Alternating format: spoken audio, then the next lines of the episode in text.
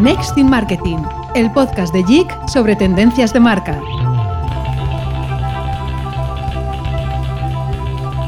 Las búsquedas en Google a nivel global que incluyen las palabras Near Me crecieron desde marzo de 2020 hasta septiembre de 2021 en 30 puntos. Aún más allá, su versión en español, cerca de mí, se ha elevado más del doble, 70 puntos. Está claro que la pandemia y un teletrabajo que estaba aquí para quedarse nos ha hecho aún más conscientes de la importancia de la cercanía en nuestras compras y experiencias de ocio.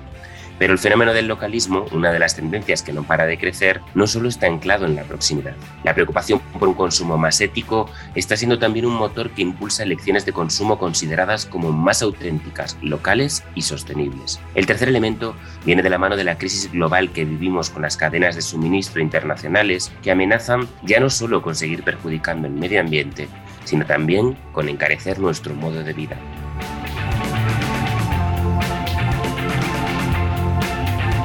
Hola, bienvenidos. Soy David González Natal y esto es Next in Marketing, el podcast de JIC en el que cada mes la curiosidad nos lleva dentro de una gran tendencia del marketing. Y en esta nueva entrega, esa tendencia es precisamente el localismo. Para ello, contamos con nuestro compañero Guillermo Lecumberri, director de Consumer Engagement en JIC. Hola, Guille. ¿Tú has cambiado tu manera de comprar en los últimos meses? ¿Qué tal, David? Muchas gracias. Pues la verdad es que, si te soy sincero, creo que sí que soy más consciente de mis decisiones de compra. No es una decisión obviamente excluyente, pero al final yo tengo la sensación de que cada granito de arena nos ayuda un poco a contribuir a que al final la gente de nuestro alrededor, la gente del propio barrio, siga creciendo. Al final los barrios son sitios únicos, con su propia personalidad, con un carácter construido muy personal donde los bares, los parques, los restaurantes y los pequeños comercios pues tienen una importancia eh, grande. En los últimos años yo creo que a raíz también de, la pandemia y todo lo que ha sucedido, tengo la sensación de que las pequeñas decisiones que tomamos nos ayudan a generar un impacto positivo y en ese sentido creo que sí que estoy un pelín más cerca de, de las personas. En breve Guillermo nos presentará a nuestros invitados de hoy, pero antes, como es habitual, nos toca hacer nuestro repaso en un minuto por esta tendencia de la mano de Teresa Rey. Seamos sinceros, el apoyo al comercio local no es algo nuevo. Ya se encontraban apuros hace algunos años, arrollado por la globalización y la digitalización, y lo que faltaba. En 2020 llegó la COVID y se sumó a esta ecuación. Pero no todo ha sido negativo. Esta pandemia ha acelerado la incorporación del comercio de proximidad en las decisiones de compra y ha fomentado una mayor respuesta por parte de las grandes firmas. En esta crisis hemos sido testigos de iniciativas como Orgullo por lo Nuestro de Correos, que pone a disposición de los productores locales su capacidad logística a través de Correos Market, o también de la idea Esta Navidad regala pequeño comercio, que Vodafone lanzó en 2020 y cuyo objetivo era incentivar el consumo en los pequeños establecimientos de barrio. Y por supuesto, tampoco nos podemos olvidar de Acércate y Compra de Visa, que a través de historias personales cuenta los esfuerzos que han hecho las pymes para salir adelante. Otras marcas, como Estrella Galicia, han presentado nuevas gamas de producto con impacto a nivel económico y social en sus regiones. Es el caso de la cerveza Percebes da Costa da Morte, pensada y elaborada en Galicia a partir de ingredientes naturales. En el campo digital, Muchos negocios han acudido a marcas como Google para formarse y progresar digitalmente, sin embargo, también han surgido iniciativas online para hacer frente al poder de los gigantes tecnológicos y defender lo local. Es el caso de todostuslibros.com, un David para combatir un Goliat cuyo éxito dependerá, como siempre, de la decisión del consumidor. Después de esta introducción, vamos ya a la charla, así que cuéntanos, Guille, a quién has invitado hoy para hablar sobre esta nueva tendencia. Pues hoy está con nosotros eh, Paloma Cabral, que es directora de comunicación en McDonald's. Y la verdad es que cuando hablamos sobre el fenómeno del localismo, la primera referencia que me vino a la cabeza fue la idea de Big Good, una idea que refleja perfectamente la importancia y el compromiso actual de una gran multinacional con el desarrollo de las economías locales. Entonces, Paloma, un placer tenerte con nosotros. ¿Qué tal estás? Muy bien, gracias. Un placer estar con vosotros, definitivamente. Y más aún hablando de un tema tan importante para todos, para empresas y para consumidores, por supuesto. También está con nosotros Javier Perales, que es Senior Manager Brand and Product Marketing de Visa, una compañía que en los últimos años está impulsando todo lo que tiene que ver con el comercio local. Ya durante el periodo de pandemia estuvieron ofreciendo soluciones a todos estos comercios y además están colaborando con todo lo que es el proceso de digitalización. Muchísimas felicidades, Javier, por toda esta iniciativa, porque creo que el comercio local es algo que verdaderamente necesita. Y en segundo lugar, agradecerte que estés aquí con nosotros. ¿Qué tal estás? Y bienvenida a Next Team Marketing. Perfecto, pues nada, muchas gracias y un placer estar aquí con vosotros. La primera pregunta que nos surge en torno a este tema está relacionado con una encuesta de PricewaterhouseCoopers que dice que al final el 43% de los consumidores se han convertido en consumidores más locales. Y lo primero que me gustaría saber es si queréis que ahora somos más conscientes del impacto de las decisiones de compra y qué hábitos diríais que han cambiado. Bueno, yo creo que tenemos a un consumidor muy bien formado y muy bien informado, afortunadamente para todos. Nosotros como consumidores, porque también nosotros somos consumidores, somos cada vez más conscientes de la información que necesitamos para tomar las decisiones de compra. Y definitivamente el localismo, el tema del podcast de hoy, es uno de los factores que cada vez tiene mayor importancia por todos los factores que antes mencionabais. Yo creo que los consumidores somos cada vez más conscientes de la importancia de consumir producto local. Yo tengo la suerte de trabajar en una compañía que lo, lleva muchos años y décadas poniendo en práctica, no solamente ahora, cuando esa tendencia de consumo esta sino que nosotros llevamos muchísimos años fomentando y promocionando el consumo local porque este doing tan importante para una empresa no es algo que se consigue de un día para otro o de un año para otro. Tiene que formar parte definitivamente de tu ADN como compañía y formar parte de todos los procesos que implementáis. Nosotros en nuestro caso en McDonald's más del 70% de la cesta de la compra es de origen local con lo cual ya pone de manifiesto ese doing del que estamos hablando tan importante. Fue una decisión estratégica que se tomó hace muchos años en la compañía y que afortunadamente cada año trabajamos para seguir mejorando en la medida de nuestras posibilidades y nos ha llevado pues a que ahora mismo pues el 100% del vacuno es español, el 100% de las verduras, de la leche, del pan, son productos con los que trabajamos, en los que trabajamos y en los que el producto, o sea, el origen local es más definitivamente pero ya digo que tiene que formar parte del doing, tiene que formar parte del ADN de, la empresa porque no es fácil, obviamente, cambiar de consumir producto de exportación o de, de, importación a tener un producto local. Porque, Paloma, no es realmente un movimiento que venga fruto del COVID-19, ¿no? Comentabas que es un tema que estratégicamente viene de antes. Nosotros hace muchísimos años, décadas diría yo, que ya tomamos esta decisión porque somos una compañía de la calidad y la seguridad alimentaria juega un papel muy importante. Y tomar la decisión de eh, que más del 70%, como tenemos ahora, sea de origen local, lleva tiempo de implementar. Tienes que hacer no solamente una selección de proveedores, o sea, tienes que, tienes que asegurar que existe la oferta, la demanda que vas a tener, tienes que homologar proveedores, es decir, es todo un proceso que tienes que pasar para que se cumplan todos los requisitos que tú necesitas que un proveedor implemente para incorporarlo a tu cadena de suministro. Y eso es un proceso que, que, lleva eh, muchos años de implementar, es decir, tiene que formar parte de las decisiones estratégicas de la empresa. Nosotros ya todas estas eh, criterios que hablabas antes, de poner en marcha proyectos eh, donde la ética, la sostenibilidad, el apoyo a la economía local, el, el, apoyo a un sector tan importante como el sector primario para nosotros, la cercanía del producto, la generación de empleo directo e indirecto, de riqueza directa e indirecta, siempre ha jugado una parte muy importante a la hora de tomar decisiones de empresa eso nos ha llevado pues, al volumen de compra local y a ese localismo que tenemos actualmente. Javier, me gustaría saber, porque vosotros habéis estado trabajando mucho con la campaña de Acércate y Compra, que al final pone muy en relieve el esfuerzo de las pequeñas y medianas empresas para salir adelante, ¿no? desde, más desde la perspectiva de los distribuidores. Eh, una campaña que ha continuado con el donde compras importa, ¿no? con un foco eh, puro en el comercio local.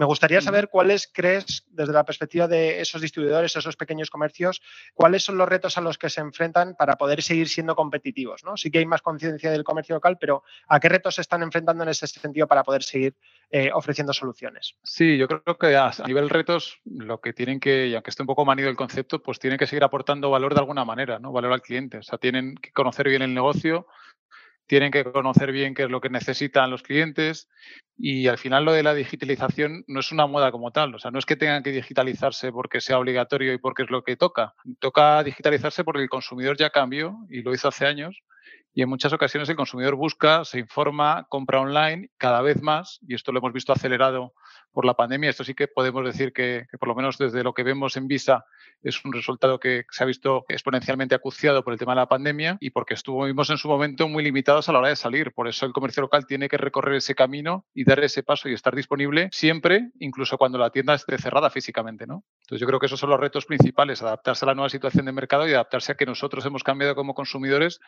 y necesitamos poder estar enfrente de un escaparate, aunque sea de forma digital, cuando, cuando tengamos una necesidad. Porque para todas estas pequeñas empresas que al final se enfrentan a este reto de la digitalización, me gustaría saber qué, qué rol crees que juega la parte del delivery en, todo este proceso de, facilitar el acceso de los productos y los servicios de una forma rápida y eficiente y sobre todo teniendo en cuenta que a lo mejor no tienes la infraestructura como para poder estar abierto a todas horas. ¿no? ¿Creéis que es una traba para el comercio local o es una oportunidad para poder crecer su modelo de negocio? Yo más que una traba una oportunidad hablaría de una evolución en el modelo de consumo somos un consumidor tremendamente exigente que queremos que nuestro producto esté como lo queremos, donde lo queremos y en el momento en el que lo queremos. Y eso pasa porque el producto llega hacia ti, que tú ayudes al consumidor a poder disfrutar de tu producto donde el consumidor quiere, que como siempre venimos diciendo es el rey. Con lo cual somos nosotros las marcas o las empresas las que tenemos que poner a disposición del consumidor el producto donde ellos quieren. Y en ello obviamente la digitalización juega un papel fundamental para que el delivery sea una realidad y que además sea cada vez una mejor experiencia también la del delivery. Hablábamos antes de que el concepto del localismo no solamente tiene una impronta en la parte de, la distribución y la parte de la producción, sino también en el concepto de sostenibilidad y en el carácter social del fenómeno del localismo. Entonces, para mí hay un punto con respecto al localismo que me gustaría entender si efectivamente creéis que es una tendencia del marketing o verdaderamente existe un compromiso social por parte de las marcas y las empresas de, poder llevar a cabo, generar una impronta en, en ese comercio local. Y a raíz de eso también me viene a la cabeza el fenómeno del greenwashing ¿Creéis que ha desaparecido o creéis que ahora mismo está más latente que nunca? Mm, yo te diría que sí que hay ese compromiso, que es verdad que en algunas empresas es más evidente que en otras. Es cierto también que lo del greenwashing sigue vivo y lo va a seguir estando. Y en general te diría que hay mucho washing. Digo, cuando no es uno es el otro, ¿no? Digo, también hay mucho social washing, inclusive washing equality washing, hay mm. mucho cambiar el logotipo, ¿no? Es lo primero que se le ocurre a muchas empresas cuando hay que tratar alguna temática. Y, a mí hay cita que me gusta mucho y que, se la atribuye a Woody Allen, no sé si la conocéis, os la comparto porque es de las pocas que, se me quedó en la memoria, que dice, las cosas es mejor hacerlas que decirlas porque cuando las haces se dicen solas. ¿no? Entonces yo creo que en términos de compromiso pasa lo mismo, hay que decir menos y hacer más y demostrarlo con, con, hechos. Yo estoy totalmente de acuerdo contigo. De hecho, es una práctica que en McDonald's hemos hecho durante las últimas décadas, pero también últimamente es verdad que hemos decidido contarlas y compartirlas. Y yo creo que de esto Guillermo sabe algo, ¿verdad? Guillermo, de algún proyecto que hemos tenido la suerte de trabajar en común. Sin doing no hay telling. Y para mí el marketing o la comunicación es una herramienta para compartir el trabajo que estás haciendo como empresa. Pero si ese trabajo que estás haciendo con empresa, ese compromiso social no forma parte de la estrategia de la compañía, es muy difícil que realmente cale porque es muy difícil que se lleve a cabo. O sea, cuando una compañía toma una decisión que va a tener un impacto positivo en la sociedad, esa decisión tiene un impacto sobre la cuenta de resultados, sobre el cliente, sobre los diferentes departamentos que tienen que tomar decisiones para ponerla en marcha. Es decir, que empieza una serie de acciones en cadena hasta que ese compromiso se hace real y se materializa, que luego el marketing lo que hace es contarlo no puede ir a la inversa, porque si va a la inversa es muy difícil que sea creíble y porque si va a la inversa son acciones one-off. Y cuando hablamos de compromiso social, tiene que ser un compromiso que se vea no solamente en temas de sostenibilidad medioambiental, sino de crecimiento sostenible y respetuoso con la sociedad, de generar empleo de calidad, de trabajar el, el producto local, pero también de poner en marcha otra serie de iniciativas como la que hablábamos de sostenibilidad medioambiental o con públicos muy importantes para tu empresa que pongan de manifiesto que realmente tienes ese compromiso social, que estás preocupado por, el, por, por la comunidad donde estás, por la sociedad, por la economía. Es que de otra forma es muy difícil hacerlo y esto definitivamente en un año no se hace porque son procesos que llevan mucho tiempo de implementar y poner en marcha. Totalmente. De hecho, eh, Paloma, este proceso de implementación me surge una pregunta relacionada con todo lo que es el proceso del supply chain, ¿no? de la producción local. ¿Qué impacto tiene sobre la parte operativa de vuestro negocio el tomar una decisión de que todo sea desde una perspectiva local?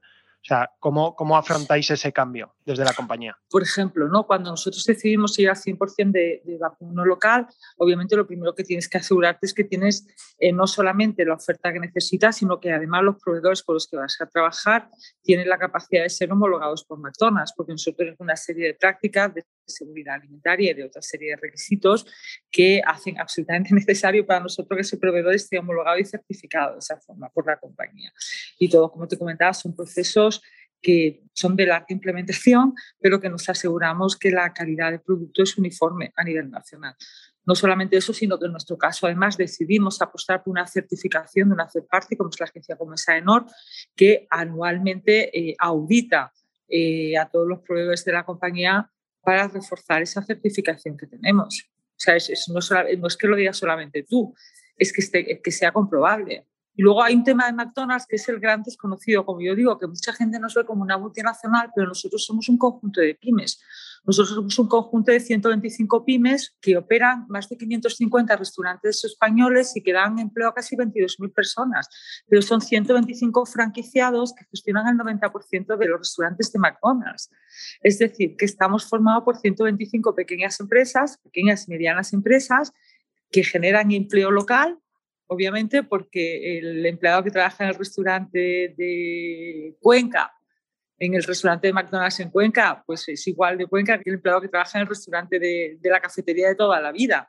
Porque es empleo local también, no solamente es origen local, sino que es empleo local. Con lo cual ese localismo no solamente nos usa trasladarlo al tema del origen de nuestros productos, sino también a la repercusión económica, social y en términos de generación de empleo que tenemos. Javier, con respecto a todo el proyecto que estáis haciendo de ayuda y colaboración en el proceso de digitalización de los comercios locales, ¿qué, tal está siendo la acogida? ¿Cómo, ¿Cómo, lo estáis enfocando? Pues la acogida es buena. Es verdad que hay veces que da la sensación de que al comercio o al negocio local se le hace un poco bola esto de la digitalización, porque al final, bueno, la realidad es que ahora habla Paloma de, de pequeñas, medianas empresas. En el caso de los comercios locales, básicamente son microempresas, ¿no? Donde el que, el que está atendiéndote en el mostrador, en algún momento del día responde emails, en otro momento hace los pedidos, con lo cual el hecho de digitalizar su negocio, pues no deja de ser algo bastante complejo para él, ¿no? Porque además de recursos en forma de tiempo, pues también hay que, hay que dedicarle recursos en forma de euros, ¿no? En este caso. Entonces, bueno, pues el hecho de que Visa de la mano de un partner se acerque a su negocio y le ayude a desarrollar su e-commerce y a implementarse a nivel digital, pues eh, desde luego les, les, viene fenomenal. Lo que pasa es que luego se dan cuenta de que esto tiene una labor de mantenimiento, esto no es monto un e-commerce y ya, sino que esto requiere que pase a ser parte de su día a día en la gestión de, del negocio lo reciben bien, pero son conscientes de que les queda mucho camino por recorrer. Si nos lleváramos esta reflexión sobre el tema del localismo y os lanzo una última pregunta al mundo del marketing y la comunicación,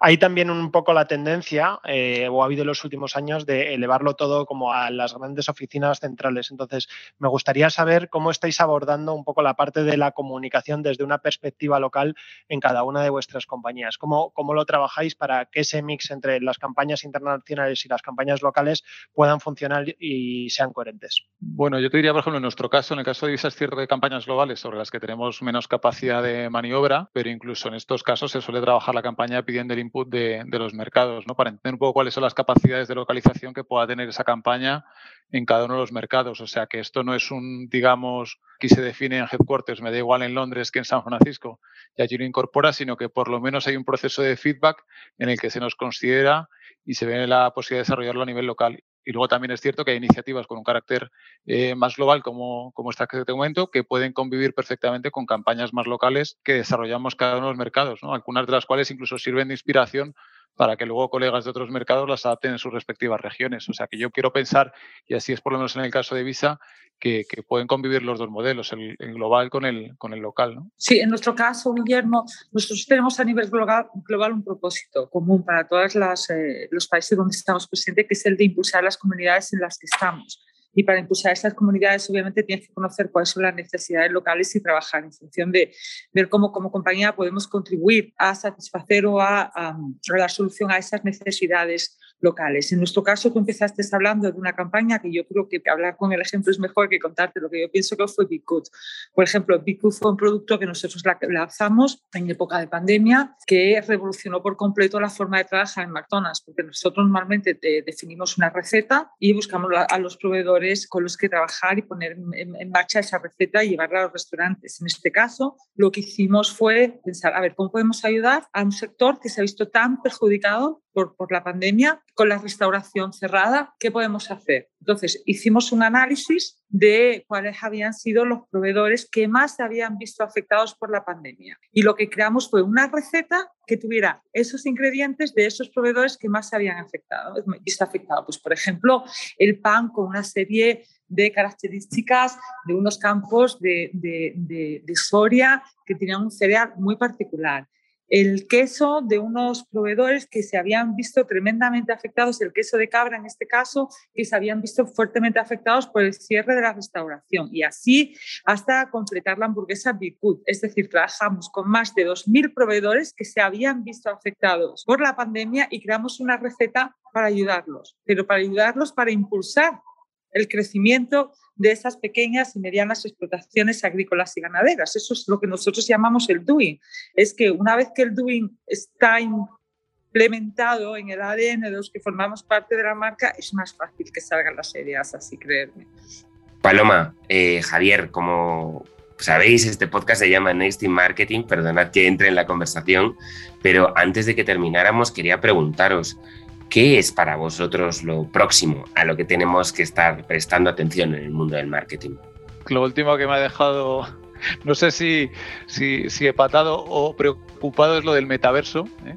Lo de, digo, si no teníamos bastante ya con, con, lo que tenemos en cada día, pues ahora nos llega Mark Zuckerberg y, y, el resto, ¿no? Con esto de la siguiente generación de Internet en base a experiencias inmersivas y multisensoriales. Y, joder, la verdad es que ayer mismo hice una, una búsqueda ¿no? sobre el tema del metaverso en Google y te aparecen ya 7 millones de resultados, ¿no? O sea que, que, parece que más pronto que tarde le vamos a tener que dedicar un tiempo a esto desde el punto de vista de marketing seguro. Cabe poner por delante que soy una gran amante de la tecnología y además que la uso en mi día a día porque es una pues que es fundamental en nuestro, en nuestro trabajo, ¿no? Pero independientemente del metaverso o la tecnología que utilicemos, yo creo que hay que comunicar con mucho amor y con mucho cariño. y perdonadme que sea tan básica. O sea, hay que humanizar la comunicación, hay que seguir humanizando el lenguaje que se utiliza para comunicarnos con todos los públicos con los que la marca tiene una interacción.